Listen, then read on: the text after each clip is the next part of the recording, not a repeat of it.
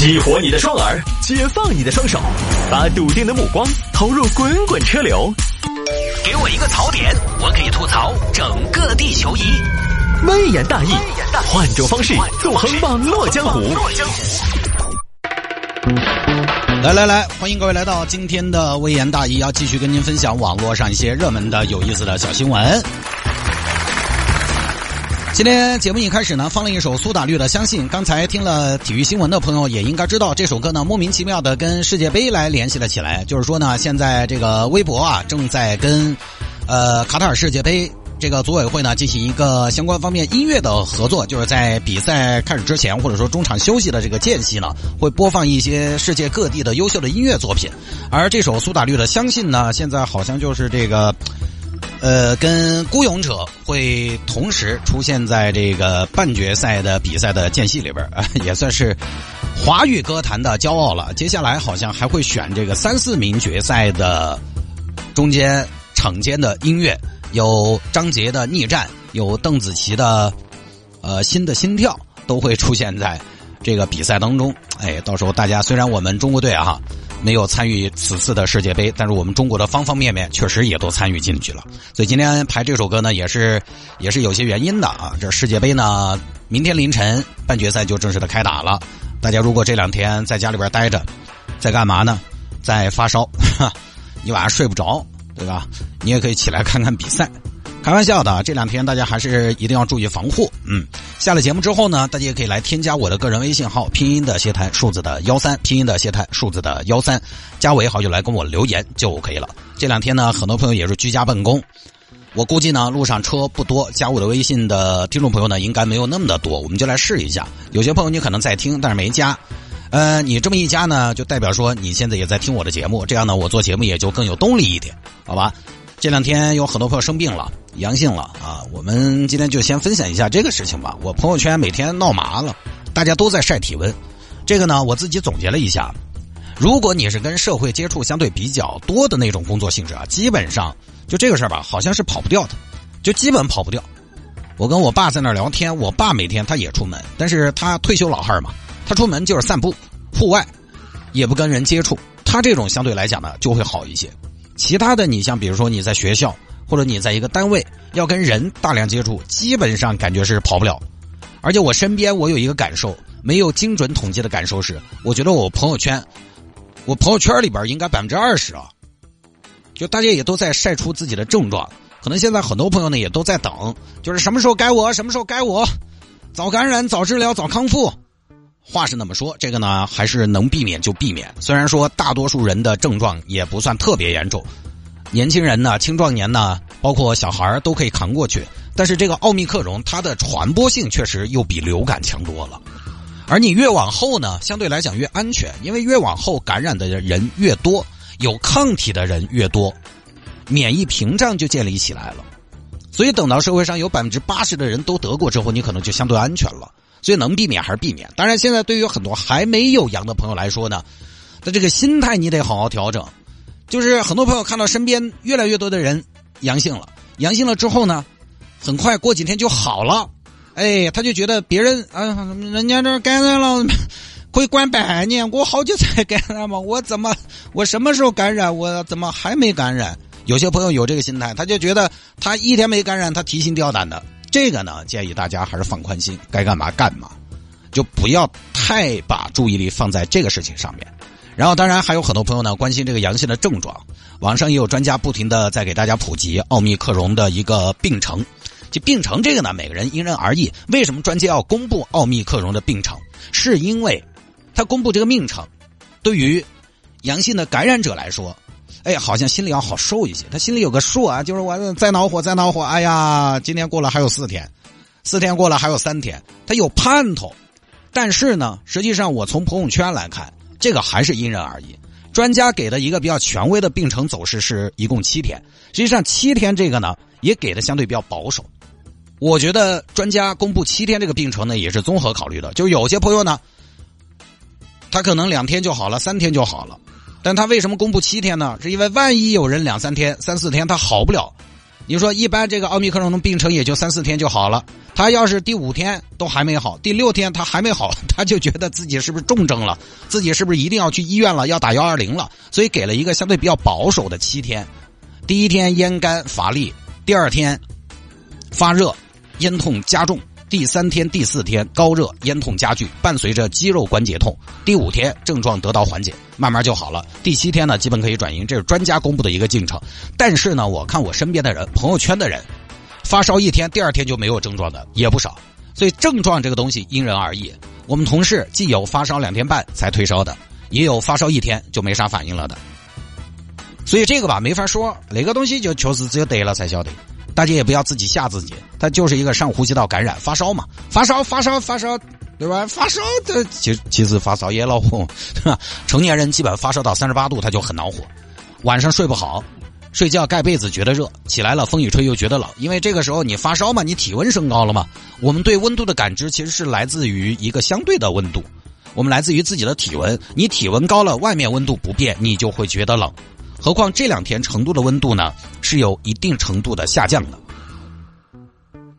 体温高了，外面温度不变，你就觉得冷，所以发烧呢忽冷忽热还是很不舒服，还头疼加上肌肉疼，这还是三十八度左右。如果烧到什么三十九、四十哈，多少有点痛苦了。但是呢，谁都发过烧，这个大家也知道，咬咬牙也能过去的。没有持续三天以上，也不用太担心。另外呢，这两天有很多渠道在传播阳性了、有症状了，该吃一些什么药？吃什么药呢？我就不说了，毕竟我不专业，这个到处也可以查。我们就说一下偏方，我们说一下食疗。第一呢，就是你如果真的是阳性了，或者说不舒服了，第一，渣男药方多喝水，一定要多喝水，就是只要喝不死就往死里喝。网上有人说水喝多了会水中毒。你放心，你喝不到中毒，你喝不了那么多。至于说热水、冷水，其实都行。我们中国这边呢，流行于喝热水，其实只要你受得了，冰水都行。我们这边爱喝热水呢，是因为很多朋友你觉得冬天呢，喝冷水可能会体感上不太舒适，那你就喝六十五度以下的温水。这个不是我乱说啊，这是世卫组织推荐的。多喝水。第二呢，以我身边的经验来说，补充这个维生素 C 也非常重要。这边推荐大家多买点广杆吃。第一呢，广杆富含维生素 C，同时呢，它富含水分。第三，很重要一点，它甜。甜有一个什么好处？甜的东西实际上是有利于恢复的，就跟这两天大家都说黄桃罐头一样，对吧？这两天网上都说，哎呀，黄桃罐头对这个新冠阳性它是有一定的疗效的。这两天很多媒体就出来辟谣说，黄桃罐头没用，这个是贩卖焦虑，贩卖焦虑可以休矣。其实呢，我觉得媒体朋友们是不是有点小题大做了？从医学上来说，黄桃罐头可能它确实没用，但是呢，黄桃罐头它这东西甜呢，它冰啊，你吃下去会适当的缓解一下症状。包括有些朋友喉咙不舒服、干痒疼痛，你吃点黄桃罐头，甜的东西你就会舒服一些。这个其实就跟什么呢？就跟咳嗽止咳糖浆是一样的道理。止咳糖浆最有效的成分是什么？是糖。糖浆根据品牌不同。大家去查，查它成分，添加的其他东西可能会有不一样，不同品牌可能添加其他东西会不一样，但是他们的共同点就是所有的糖浆，他们都贼甜，所以你想一下，糖浆不管各个品牌的糖浆，它里边最有效的成分应该是什么？肯定是糖啊，因为其他的一些东西都是锦上添花，止咳糖浆的糖含量基本上我们市面能买到的都在百分之七十五以上。就是它最主要的成分肯定是最有效的成分嘛，不然加那么多干嘛呢？为了口味，不至于嘛？你看它为什么不做成咖啡味道？冰美式止咳化痰液没有吗？糖浆就是止咳有效。包括说最近有专家推荐的居家食疗方案：冰糖雪梨、红糖姜汤。你不管它是加姜还是加雪梨，你发现没有？有一样不可少，它都得用糖来。所以黄桃罐头也有点这个意思，它其实是糖在起作用。你只要不吃多，吃下去觉得体感舒服，我觉得就没毛病。你不要吃胀到了哈。我以前每次感冒发烧就很想吃甜的，很想吃颗糖泡到嘴巴头抿，一样的道理。你看孩子如果在冬天咳嗽嗓子不舒服，医生都会推荐给孩子吃棒棒糖，哎，起到一个缓释的作用。它不治疗，但是它会让病人舒服一些。但是相比之下呢，甜的东西肯定广干会更好一些。毕竟黄桃罐头它罐头它深加工的食品，不如你吃广干那么的自然天然。反正我看身边好的比较快的，除了缓解症状的药品之外，喝水和吃水果的确实是比较见效。当然也有可能是它本来就好的快，只是恰好喝水喝的多，恰好又吃了水果。今天为什么推荐多喝水多吃水果？是因为毕竟它无害。总之呢，大家这个事儿吧也不要害怕，会有一个那么一两天比较焦灼。就焦米烂眼的人生老病嘛，焦米烂眼的比较痛苦的过程，但是对绝大多数的朋友来说能熬过去。至于说什么，现在还有个说法，长得好看的人不容易感染，其实也被证明是一篇不负责任的爽文而已。这个是今年二月英国的一个报告，这个报告的结论是，长得越好看的人身体越健康。这个我觉得大家很好理解，这个有什么好研究的？因为身体不健康的人不会太好看。你想，你这儿又超重，又一身的炎症。你说酒色财气，一天病殃殃的，眼圈也是黑的，眼袋也是垮的，肤色也是差的，皮肤也是沙的，头发也是少的，你能好看吗？对不对？另一方面，一个人皮肤白里透红，一头乌黑亮丽的秀发，牙齿洁白整齐，身材匀称健美，他就是好看。这些好看都是健康的代表。为什么？为什么男的都喜欢一头乌黑亮丽的秀发的女生？是因为她看起来就健康。女生同样，女生女孩子里边也有喜欢胖子的，有。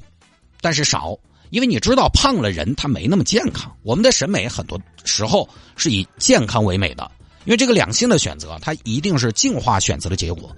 所以人家原本的报告是，长得越好看的人身体越健康，是这个意思。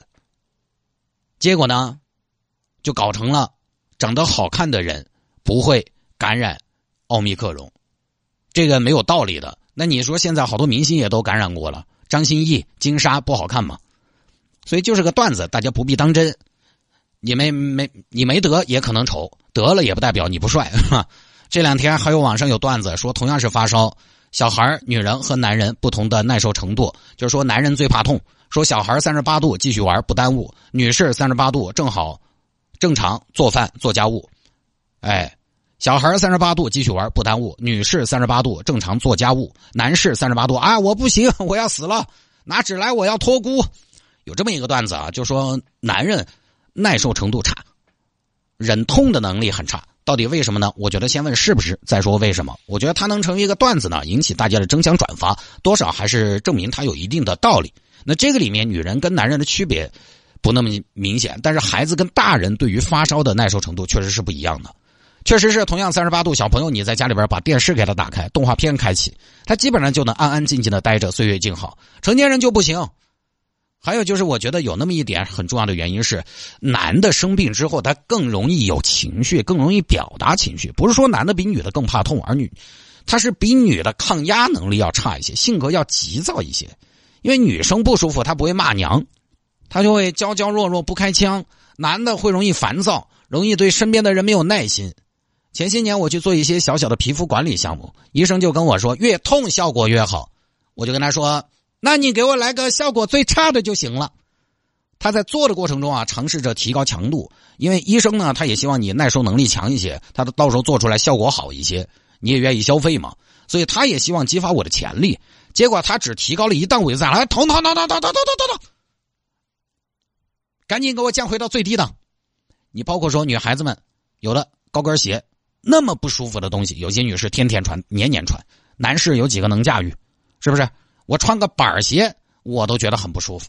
我都只穿运动鞋，所以呢，我觉得男士对疼痛的耐受力差，其实是有心理原因。他对会持续一段时间的不舒服，情绪比较多，情绪也比较大。这个我们举个例子，你说男人怕痛，男人怕痛，但是很奇怪，男人怕痛，但是男人又喜欢打架，打架不怕疼吗？你说女士有时候手指门划个口子就闹麻了。但是生娃娃母乳喂养，他又能坚持。你看到没有？男人和女人都能一定程度的忍痛，本身对于痛本身，它是没有明显的区分的。但是他们的区别在于持续的不舒服、持续的疼痛耐受方面。男的比较厉害的是那一下，他的耐受极限相对高，就那一下。但是，一旦持续，他的脾气也出来了，脏话也出来了，就显得很撇。女生厉害的是长时间对疼痛的耐受能力更强。最后其实是个心理问题，就是韧性。男的呢，但也晓得刚性强，但是韧性往往差一点。这个在很多方面都是啊，你包括说寿命，中国女性的平均年龄比男性差了六岁。吃火锅，男的上去一顿风卷残云，几下就吃饱了。走过最后下桌的一定是女的，因为女的所有的女的都要吃粉儿，粉儿一定是最后做的。就男的都是这样，猛但是快。我觉得对痛的人来理也是不舒服或者疼痛一持续，男的很容易被击垮，但是一恢复，他又是马上最快的那个，跳的最高那个。哎，走，注意锻炼身体哦！我发烧好了，我这儿才三十六度多。他可能刚恢复，他就愿意去跑个马拉松。一发烧基本瘫痪，一退烧马上就变猛男。但这个也分人，不能一概而论。这个就摆了摆了耍嘛，闲了我们怎么？反正今天呢，就跟大家讲讲奥密克戎这个事儿啊。因为最近身边的朋友阳性的朋友，觉得自己阳性的朋友很多，觉得自己快要阳性的朋友也很多，等着自己即将阳性的朋友呢也不少。就是感觉不是阳性，就是在阳性的路上。我们呢也不是专业的医疗节目，我们就更多的摆摆民间偏方，大家听一下，我说的基本都无害啊，反正不说了。